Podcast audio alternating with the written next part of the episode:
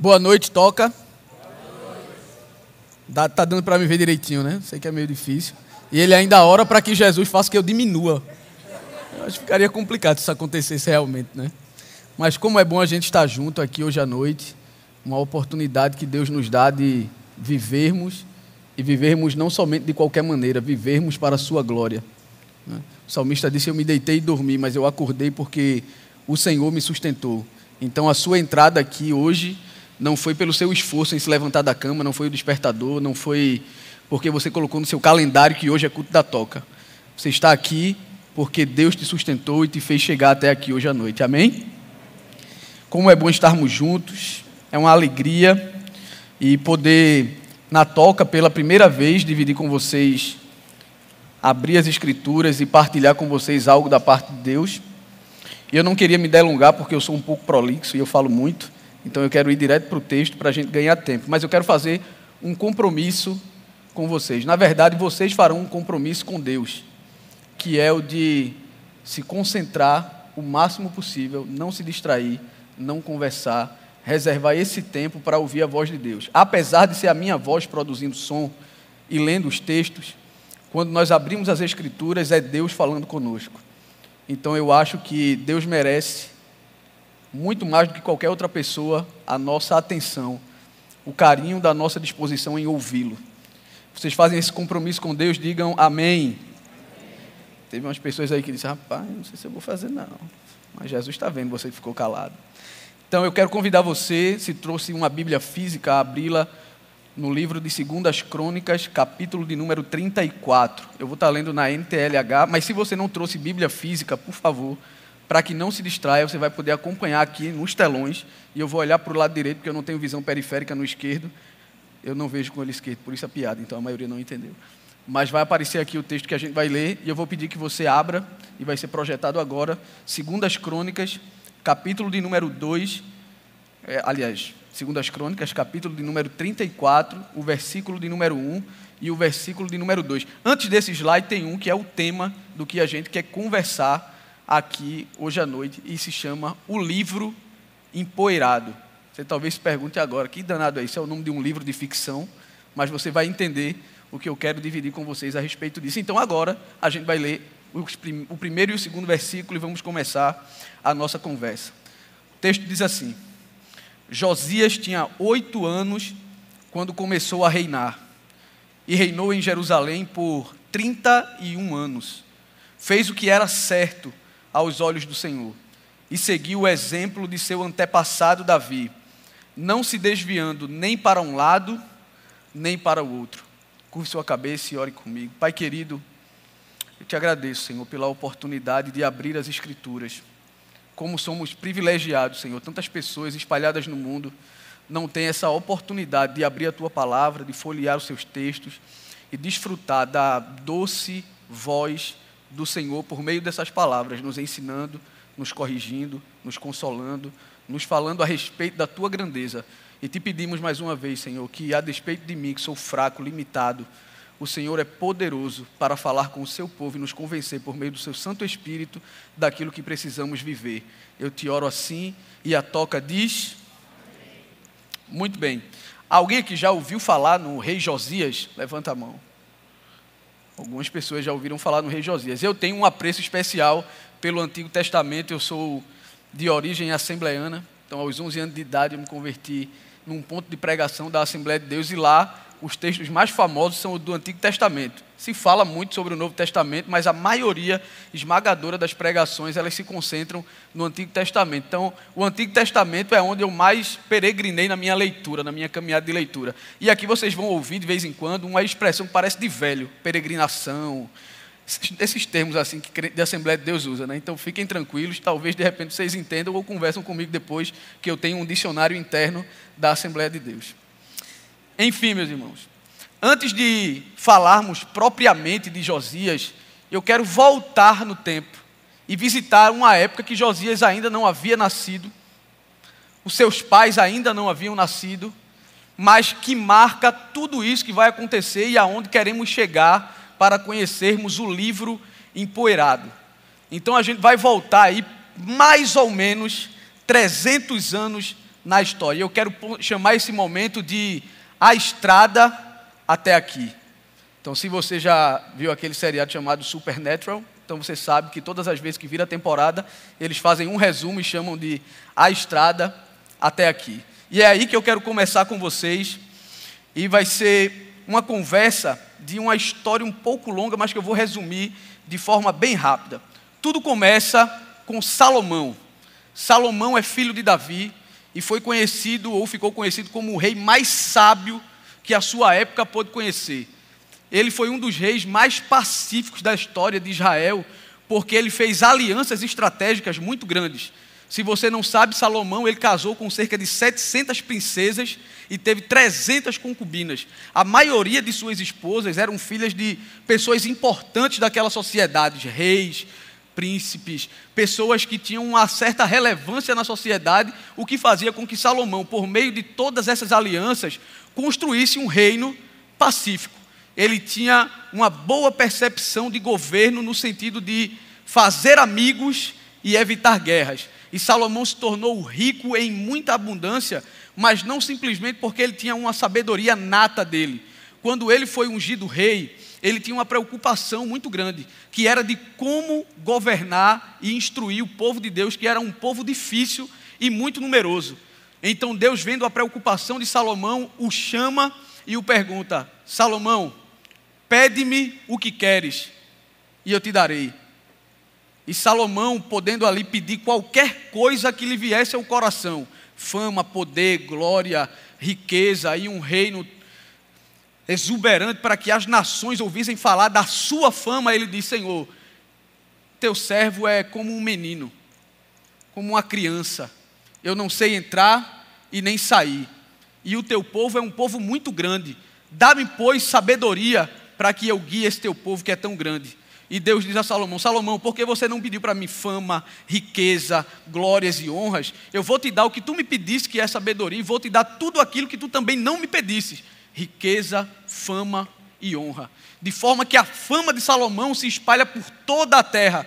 E Salomão, agora, com 700 mulheres, um reino imenso, fama, glória, poder e prestígio, se vê fracassando no final da sua vida, já idoso, Salomão vendeu o seu coração às suas esposas, ou melhor, aos deuses que as suas esposas cultuavam, deuses como Astarote, Azera, Moloque. Moloque, de forma especial, era um deus que não era um deus, era uma escultura sobre o qual colocaram uma teologia. Esse deus recebia sacrifício humano o que vai acontecer frequentemente na história dos reis de Israel e Judá. Então, Salomão, quando ele cai em pecado, em idolatria, Deus usa um profeta e diz: Salomão, eu rasgarei o teu reino e darei ao teu próximo. Mas eu não farei isso enquanto você viver, porque eu prometi ao seu pai que não afastaria de você a minha bondade. Quando Salomão morre, o reino agora vai ser dividido em duas partes cerca de dez tribos vão ser da responsabilidade de um cara chamado Jeroboão, que era alguém aliado de Salomão, mas que depois de receber a profecia de que assumiria o trono, foi ameaçado por Salomão e por isso fugiu. E esse cara agora vai assumir dez tribos e um remanescente pequeno, porque Deus disse a Davi que não afastaria da sua família a sua bondade, ficou com um cara chamado Roboão. E isso você vai encontrar aí no capítulo 11 e 12 do livro de, eu vou confirmar só para que não erre, Primeira Reis. No capítulo 11 você vai ver a queda de Salomão. No capítulo de número 12 você vai ver a divisão dessas tribos acontecendo. Roboão ficando com um remanescente, que é a tribo de Judá, e uma parte de Benjamim, e Jeroboão assumindo as outras tribos. Então aqui é que a ladeira começa a descer e ficar um caminho tenebroso. Porque Jeroboão, esse cara que não é da linhagem de Davi e assumiu o trono porque Israel, na sua rebeldia contra Roboão, e é muito bom eu pontuar um pouco sobre Roboão bem rápido. Roboão é filho de Salomão, assume o trono, mas ele recebe do povo de Israel uma queixa. E que queixa é essa? O povo vai a Roboão pedir que ele alivie a carga tributária. Eles dizem: Roboão, o teu pai pesava muito sobre nós a respeito dos tributos. Por favor, alivia para nós, para que tenhamos condições de viver a nossa vida de maneira saudável e tranquila. E Roboão diz: Me deem uns dias e eu vou dar uma resposta para vocês.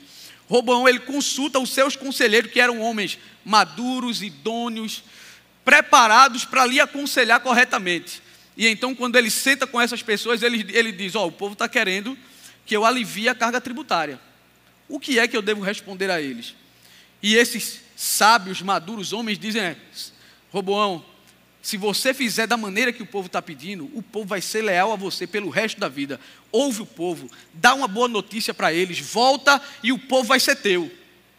Aí ele diz: Gostei muito, não, achei muito pacífico isso. Então ele vai consultar quem? Os amigos de infância, os jovens que cresceram com ele. Eles reúnem a, ele reúne a patotinha e diz: Gente, o povo está querendo que eu alivie a carga. E os conselheiros aqui me disseram faz de acordo com eles estão pedindo. E o jovem disse: O quê? Aliviar a carga? Você vai dizer diferente para eles. Você vai dizer que o peso que o seu pai colocou, o seu dedo midinho supera. E Robão diz: Gostei. É assim que eu vou fazer. E aqui começa todos os problemas. E aqui eu abro um parênteses muito especial para dizer: cuidado de quem você ouve conselhos. Porque às vezes você não está indo em busca do conselho, mas de que alguém confirme o que o seu coração já quer fazer. E geralmente o último lugar que a gente vai quando precisa de um conselho, que talvez não vai ser o que a gente quer, é a Bíblia. Porque a gente sabe que ali Deus vai confrontar o nosso coração, ou procurar alguém que tenha maturidade na fé, não vai dizer aquilo que a gente espera ouvir, mas a gente espera ouvir aquilo que pessoas da nossa idade que a gente acha que vai dizer o que a gente quer, tem a dizer. E a gente vai se frustrar como Roboão. Mas não é sobre Roboão que eu quero falar com vocês. Em seguida, no capítulo de número 13, as tribos já estão divididas, separadas. Dez tribos com Jeroboão, uma parte com Roboão, e agora Jeroboão tem uma ideia de gênio porque o que acontecia em Israel, todos os anos, para o sacrifício, o povo se reunia para receber o sacrifício pascual. E todas as tribos se reuniam em torno de um mesmo propósito: sacrificar a Deus, festejar e receber perdão. Jeroboão chegou à seguinte conclusão, e isso vai ser decorrido no capítulo de número 13. Ele pensa: quando chegar o período festivo, e esse povo tiver que voltar a Jerusalém, que quem está governando é Roboão, eles vão perceber que não tem necessidade de ficar sob o meu governo. Então, o que eu preciso fazer para não sair do trono? Ele pensa: eu vou estabelecer deuses em pontos estratégicos e dizer a esse povo: aqui está o vosso Deus. E é isso que ele faz. Ele estabelece altares a vários deuses chama o povo e diz: Por que vocês querem desperdiçar tempo indo a Jerusalém? Aqui estão os vossos deuses, cultuai a eles, ofereceis sacrifício, festejai com eles. E o povo diz: Boa ideia. A gente não vai precisar ir a Jerusalém, vamos economizar tempo, não vamos ter prejuízo e vamos fazer o que a gente já fazia o tempo inteiro. Não sabiam eles que eles estavam apostatando, abandonando a Deus. E quando isso acontece, no capítulo de número 13, o versículo de número 1 e 2, eu acredito que está aí pertinho, o versículo de número 1 e o versículo de número 2, eu vou ler para a gente ganhar tempo.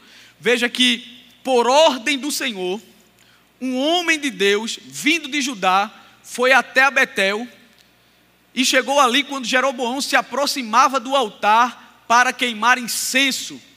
Então, por ordem do Senhor, ele gritou: Jeroboão, Jeroboão. Não. O profeta olhou para o altar que havia sido levantado por Jeroboão e não para Jeroboão. O profeta ignora o povo, ignora a elite, ignora quem está em volta, olha para o altar e diz: Altar, altar, assim diz o Senhor: um menino chamado Josias nascerá na dinastia de Davi. Sobre você ele sacrificará os sacerdotes dos santuários idólatras que queimam incenso aqui, e sobre você serão queimados os ossos humanos. Quando Jeroboão ouve essa palavra, ele se enfurece. Vai nascer um cara por nome Josias que vai subverter tudo o que eu fiz aqui, todo o meu trabalho. Ele não sabia quem era Josias, quando ele nasceria, de onde ele seria. E então ele se dirige ao profeta e diz: Matem esse homem. E no momento em que ele diz: Matem esse homem, a sua mão seca e endurece. E você pode acompanhar isso nesse mesmo texto. E então ele diz: Profeta, ora ao teu Deus para que a minha mão seja restaurada. E então ali fica marcado uma promessa de Deus que aconteceria cerca de 300 anos depois. E o que acontece em todo esse período? Cada rei que vai sendo que vai sendo assunto, que vai sentando no trono de Israel e de Judá, são reis que cometem muita maldade diante de Deus.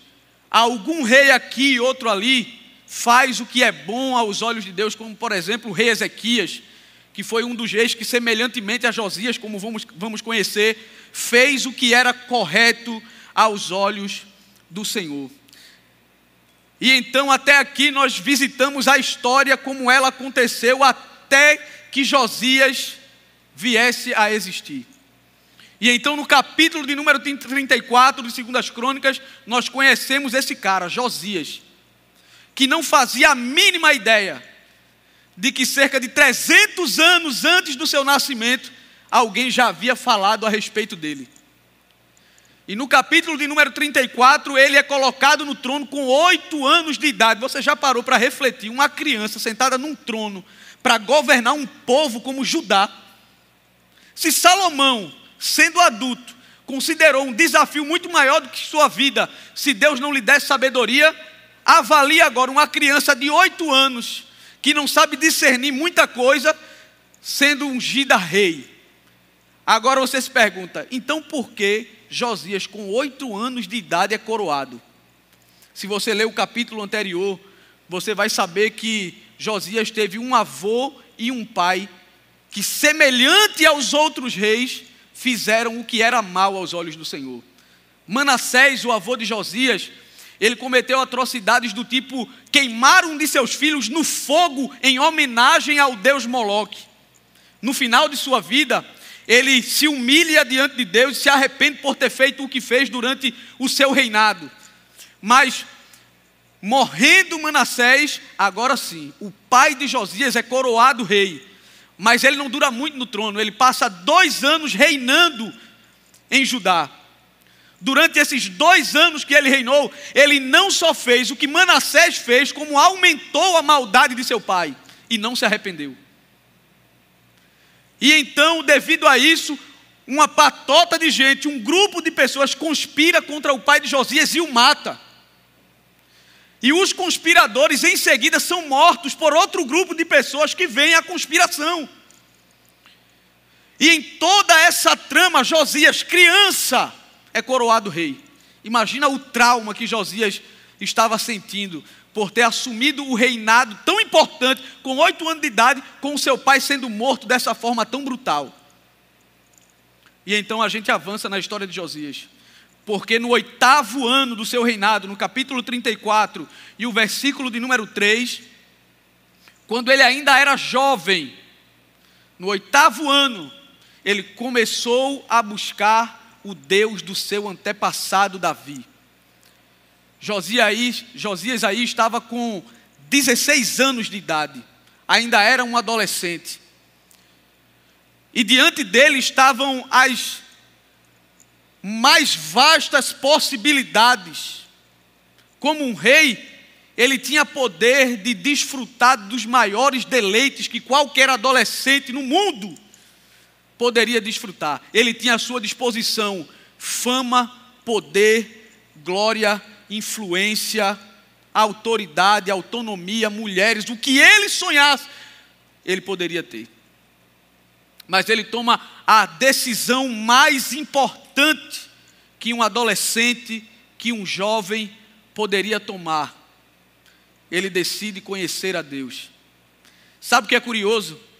que Salomão, quando escreveu o livro de Eclesiastes, ele disse a seguinte coisa: Lembra-te do teu Criador no dia da tua mocidade, no dia que você for jovem. Antes que venham os maus dias, e neles você diga: Eu não tenho alegria nenhuma. Josias talvez não sabia que Salomão tinha escrito isso. E Salomão era uma péssima referência a respeito disso. Mas ele toma essa decisão, ainda que ele não tivesse uma boa referência em casa. O seu pai não era uma boa referência, o seu avô não era uma boa referência. Ele tinha que olhar um pouco mais longe para enxergar alguém que viveu uma vida que honra a Deus. E você vai se surpreender com algo muito maior do que isso daqui a pouco. Porque Josias começa a buscar o Deus de Davi, seu pai, mas tinha algo que faltava. E a gente vai avançar na história e a gente vai falar sobre isso. Porque no oitavo ano ele toma essa decisão muito importante. E aqui eu quero abrir um parêntese com você. Talvez se você olhar na sua família ou ao seu redor, nos ambientes que você frequenta, talvez você não tenha referências que você possa dizer, nestas pessoas eu posso absorver o conhecimento de Deus e buscá-lo. Essas pessoas me empurram para Deus. Josias não tinha essa referência. Talvez os ambientes que você frequenta não tem isso. Talvez não tenha alguém que te convide a conhecer a Deus. Mas sabe o que Josias não sabia? Era que antes que ele desejasse conhecer a Deus, Deus já havia falado a respeito dele antes mesmo do seu nascimento. Talvez você não tenha nenhuma referência, mas o Espírito Santo de Deus um dia te visitou e te convidou a viver a vida que você está vivendo aqui. Te convidou para sentar nesse lugar. Talvez você não saiba, mas antes do seu nascimento, como disse o salmista, Deus via cada osso seu sendo formado no ventre de sua mãe. O salmista dizia: Como são maravilhosas essas coisas para mim, são tão altas que eu não posso atingir. Ele me formou de uma forma maravilhosíssima.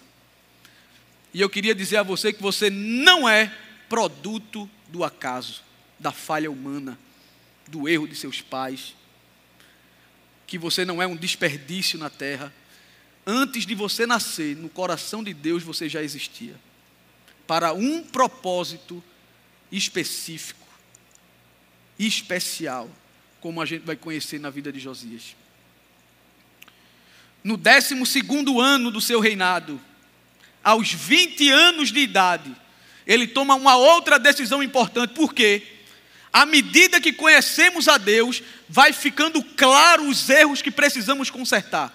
Se você se aproxima de Deus, Ele se aproxima de você, e então você vê o seu pecado, porque Ele é tão limpo que a sua sujeira fica muito evidente. Então Josias, no 12 ano do seu reinado, isso na parte 2 do versículo 3, ele começa a purificar Judá e Jerusalém, destruindo os santuários idólatras, os postes de Azerá, os ídolos esculpidos e as imagens de metal. Ele dá ordem para que fossem destruídos os altares de Baal e despedaçados os altares de incenso que ficavam acima deles. Também ordenou que os postes de Azerá, os ídolos esculpidos e as imagens de metal fossem despedaçados e espalhados sobre o túmulo daqueles que haviam oferecido sacrifícios. Então, no versículo de número 5, observe: ele queimou os ossos dos sacerdotes idólatras sobre os seus próprios altares, e com isso purificou Judá e Jerusalém. Eu não sei se você lembra, mas lá no capítulo de número 13, 300 anos, e isso me arrepia sempre que eu leio, 300 anos antes do seu nascimento, alguém que não conhecia Josias, que não sabia sua fisionomia, quando ele nasceria, ele olha para o altar e diz: Nascerá um, o seu nome será Josias, ele queimará sobre ti os ossos dos seus sacerdotes. 300 anos depois, está Josias cumprindo a profecia. Ele não fazia a mínima ideia. Mas quando ele mandou desenterrar os ossos daqueles que sacrificaram, fizeram idolatria contra Deus daquele lugar, ele observa que tem um túmulo diferente e ele pergunta: de quem é esse túmulo? E alguém responde: é de um profeta. que há muito tempo atrás falou a respeito desse dia. Imagine que história, como Deus é perfeito, como Deus não falha. Quando Deus decide que vai fazer algo, irmão, quem tem prazo de validade é eu e você. As promessas de Deus, elas permanecem. Talvez você esqueça, talvez você desanime, talvez você ache que não vai acontecer mais, mas se Deus decidiu, está decidido. Jó disse: Eu bem sei que tudo podes, e que nenhum dos seus planos podem ser impedidos.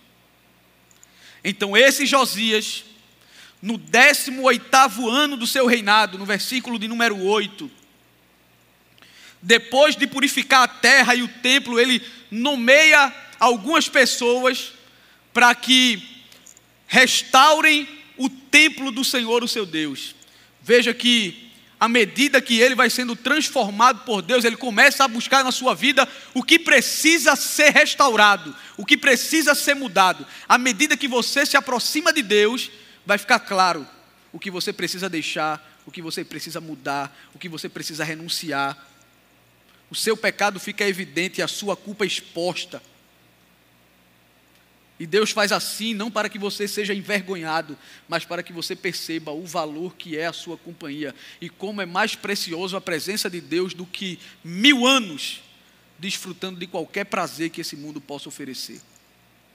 Então Josias, ele envia esses homens até o templo e ele distribui riquezas para que eles comprem materiais a fim de reparar o templo.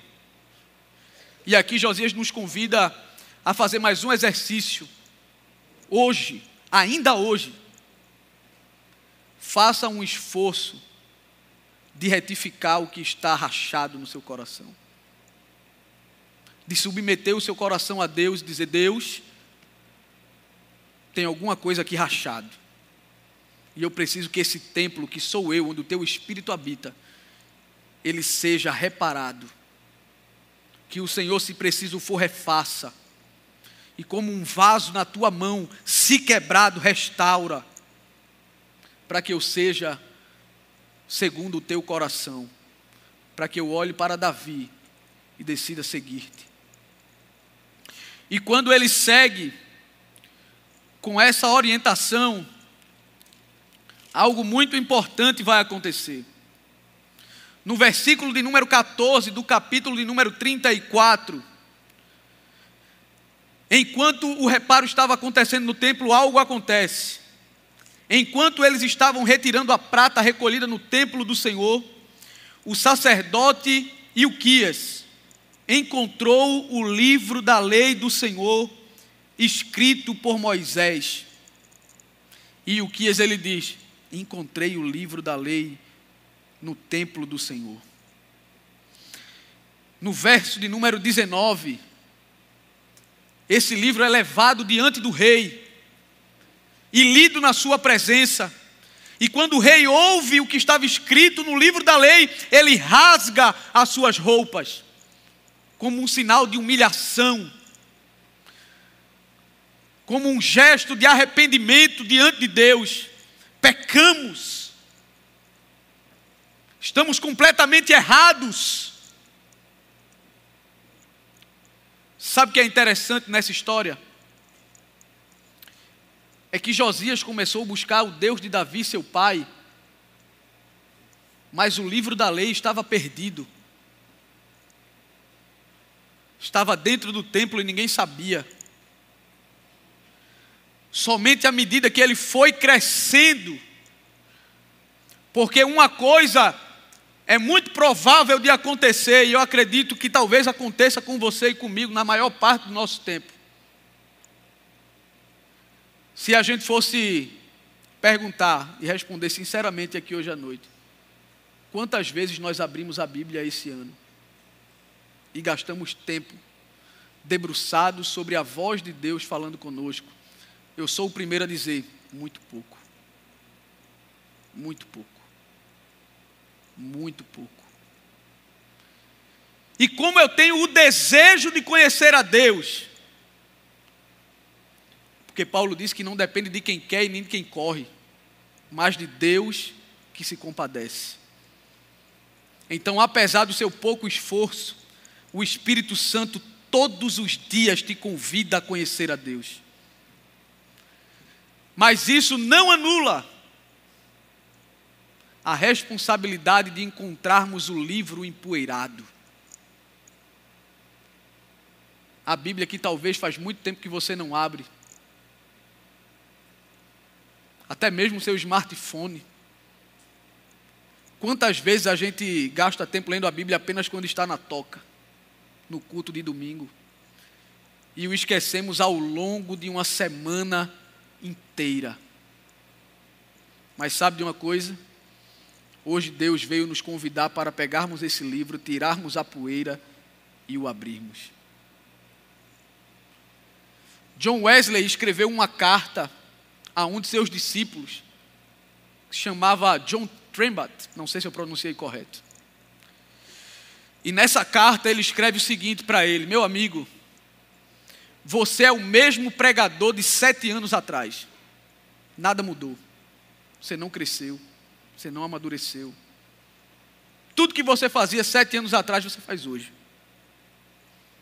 Sabe qual é o problema disso? Você carece de leitura e de oração. Leitura e oração. E isso não é uma opção. Disso depende a sua vida. Sem oração, como disse John Piper, você vai morrer.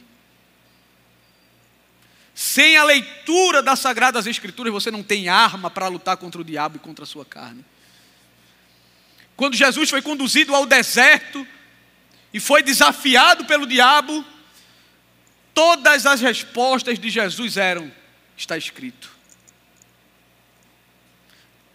Se eu ou você fôssemos conduzidos hoje ao deserto, quantas vezes conseguiríamos responder para o diabo: está escrito? Talvez a última coisa que você esperava ouvir hoje à noite era isso. Mas eu tenho certeza que quando você se debruçar sobre esse livro, e não olhar para ele como um retrato chato pendurado na parede. Tudo vai ser diferente. Eu quero ler para vocês um texto escrito por John Piper. E eu acho que nesses últimos minutinhos eu tenho esse tempo. E eu queria que você, e o teclado vai dar até aquele fundo emocionante, abrisse o seu coração para ouvir as palavras que foram escritas aqui. Eu me emociono sempre que leio. Deus escreveu um livro. Essa realidade me deixa de queixo caído sempre que eu paro para pensar. Páginas e mais páginas de Deus. Seus pensamentos, suas palavras, seu coração a somente alguns centímetros de nós. Eu posso levar comigo para onde eu for e ler quando eu quiser. Quando abrimos a Bíblia, o que nós vemos? Nós vemos o próprio Deus no livro. Se não encontrarmos aqui, não encontraremos de outra maneira, não com qualquer esperança de amizade. Ler a Bíblia é uma das coisas mais importantes que podemos fazer. É mais valioso do que qualquer outra coisa que nós temos e mais doce do que qualquer outra coisa que já comemos. É literalmente mais importante do que respirar. Mas não é isso que sempre vemos e sentimos quando abrimos a Bíblia. Nossos olhos fracos, cansados e distraídos só conseguem enxergar um retrato chato, maçante e sem vida na parede. Mas não é um retrato, é uma janela. Não é algo sem vida que fica pendurado em uma moldura velha na parede. É algo que atravessa a parede e dá acesso a outro mundo o mundo real, o mundo duradouro, o mundo melhor. A divina luz brilha nessa janela e transforma tudo ao nosso redor. Todos sabemos que o caminho para o conhecimento de Deus não é fácil. Disciplina e determinação são importantes, mas só podem levá-lo até certo ponto. Alguns dias, uma semana, talvez um mês. A longo prazo, precisamos de algo mais forte, mais persuasivo do que a disciplina e a determinação. Há muitas armadilhas e obstáculos no caminho. No fundo, a razão pela qual nós não lemos a Bíblia é que não queremos ler a Bíblia. Nós não enxergamos nela alegria, paz e vida. Nós abrimos aquela capa de couro em nossas prateleiras nós vemos uma parede, não uma janela, o retrato chato, não a eterna beleza de outro mundo. Então, nós adiamos a leitura, deixamos a Bíblia fechada e seguimos em frente. Nós ficamos na cama e deixamos de contemplar o milagre, o Deus que disse: das trevas resplandecerá a luz. Ama iluminar as mentes e os corações com Sua palavra. Deus escreveu um livro. Através de seu livro, estas palavras diante de nós, Ele desperta as nossas almas mortas e entediadas. Liberta-nos da escravidão do pecado, desejos que roubam a nossa vida, consola os deprimidos, inspira os desanimados e direciona os que estão confusos. Ele nos capacita a fazer a diferença por sua causa no mundo para sempre Ele nos satisfaz completamente através das palavras, as palavras dele. Se eu vou ler a minha Bíblia amanhã, para onde mais eu iria? De que outra maneira eu poderia conhecê-lo? De que outra maneira eu poderia me preparar para me alegrar nele para sempre? Sim, eu vou passar o resto da minha vida olhando por essa janela na expectativa de vê-lo mais uma vez. Mais um milagre, mais um vislumbre do meu Deus. Eu queria te convidar a ficar em pé.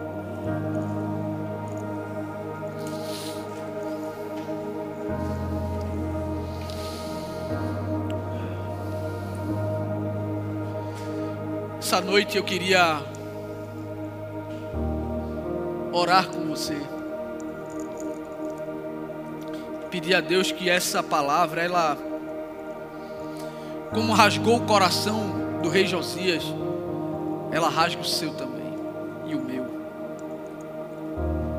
Não importa a idade que você tem, a hora de conhecer o Deus de Davi é hoje, é agora, não amanhã, não quando fizer idade nova não quando atingir um objetivo, hoje, agora. Deus te trouxe aqui para confrontar o meu e o seu coração a respeito disso. E a nossa oração, a minha oração, e eu espero que a sua também, seja de pedir a Deus que quando olhar para esse livro não veja um retrato chato um quadro sem vida, mas a própria voz de Deus apontando para a eternidade, para conhecê-lo. Ele disse: Se alguém se gloriar de alguma coisa, que se glorie nisso, em me conhecer. Você vai curvar a sua cabeça. E eu quero te pedir que de maneira honesta, sincera, se você não quer esse compromisso, fica tranquilo não precisa fazer essa oração. Se você deseja continuar olhando para a Bíblia como um retrato chato, e que você vem aqui porque os seus pais mandam, e porque você acha que não tem outra programação, não ore. Mas se você quer conhecê-lo e olhar por essa janela, não por esse retrato chato, por essa janela que aponta para outro mundo, para a eternidade, ore dizendo: Senhor, por favor quero ver a tua palavra como a, a coisa mais bela que eu posso enxergar. Não como um retrato maçante, chato, pendurado na parede, mas como uma janela que mostra jardins verdes, belos, cheio de cor e de vida. Senhor Jesus, obrigado pela tua palavra, Senhor. Essa palavra foi para o meu próprio coração.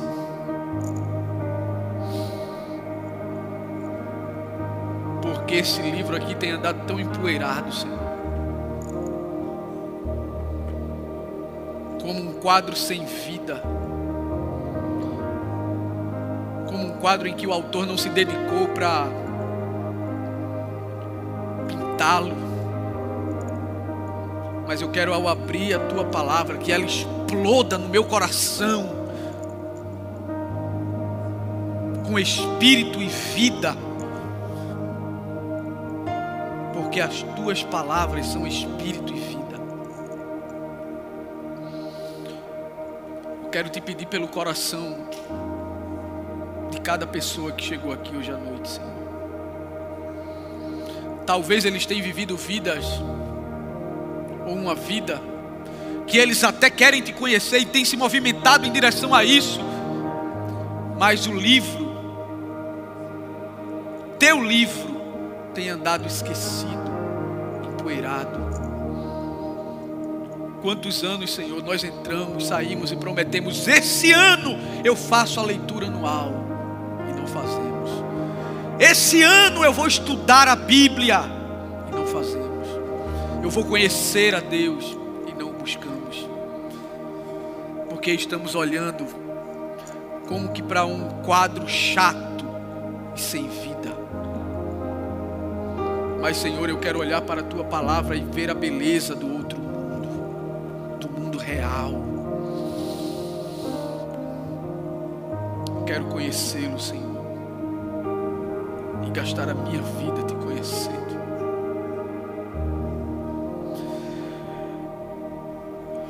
Tua presença vale mais do que a vida.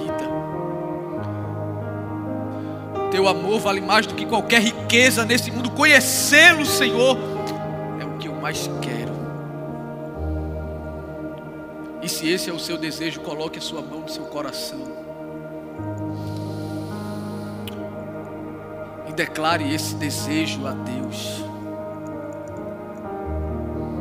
Esse compromisso de reparar as rachaduras do templo que é você mesmo. E nesse momento o Espírito Santo, que convence o homem da justiça, do pecado e do juízo, te convida, arrependa-se e te convence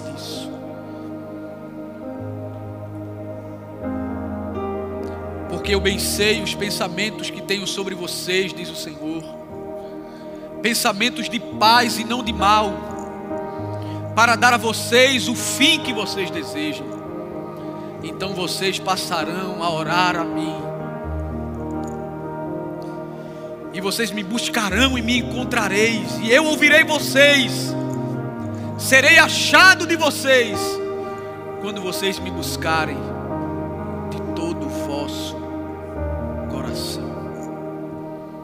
Aplica, Senhor, essa palavra no nosso coração. E que assim seja, agora e para sempre, em nome de Jesus.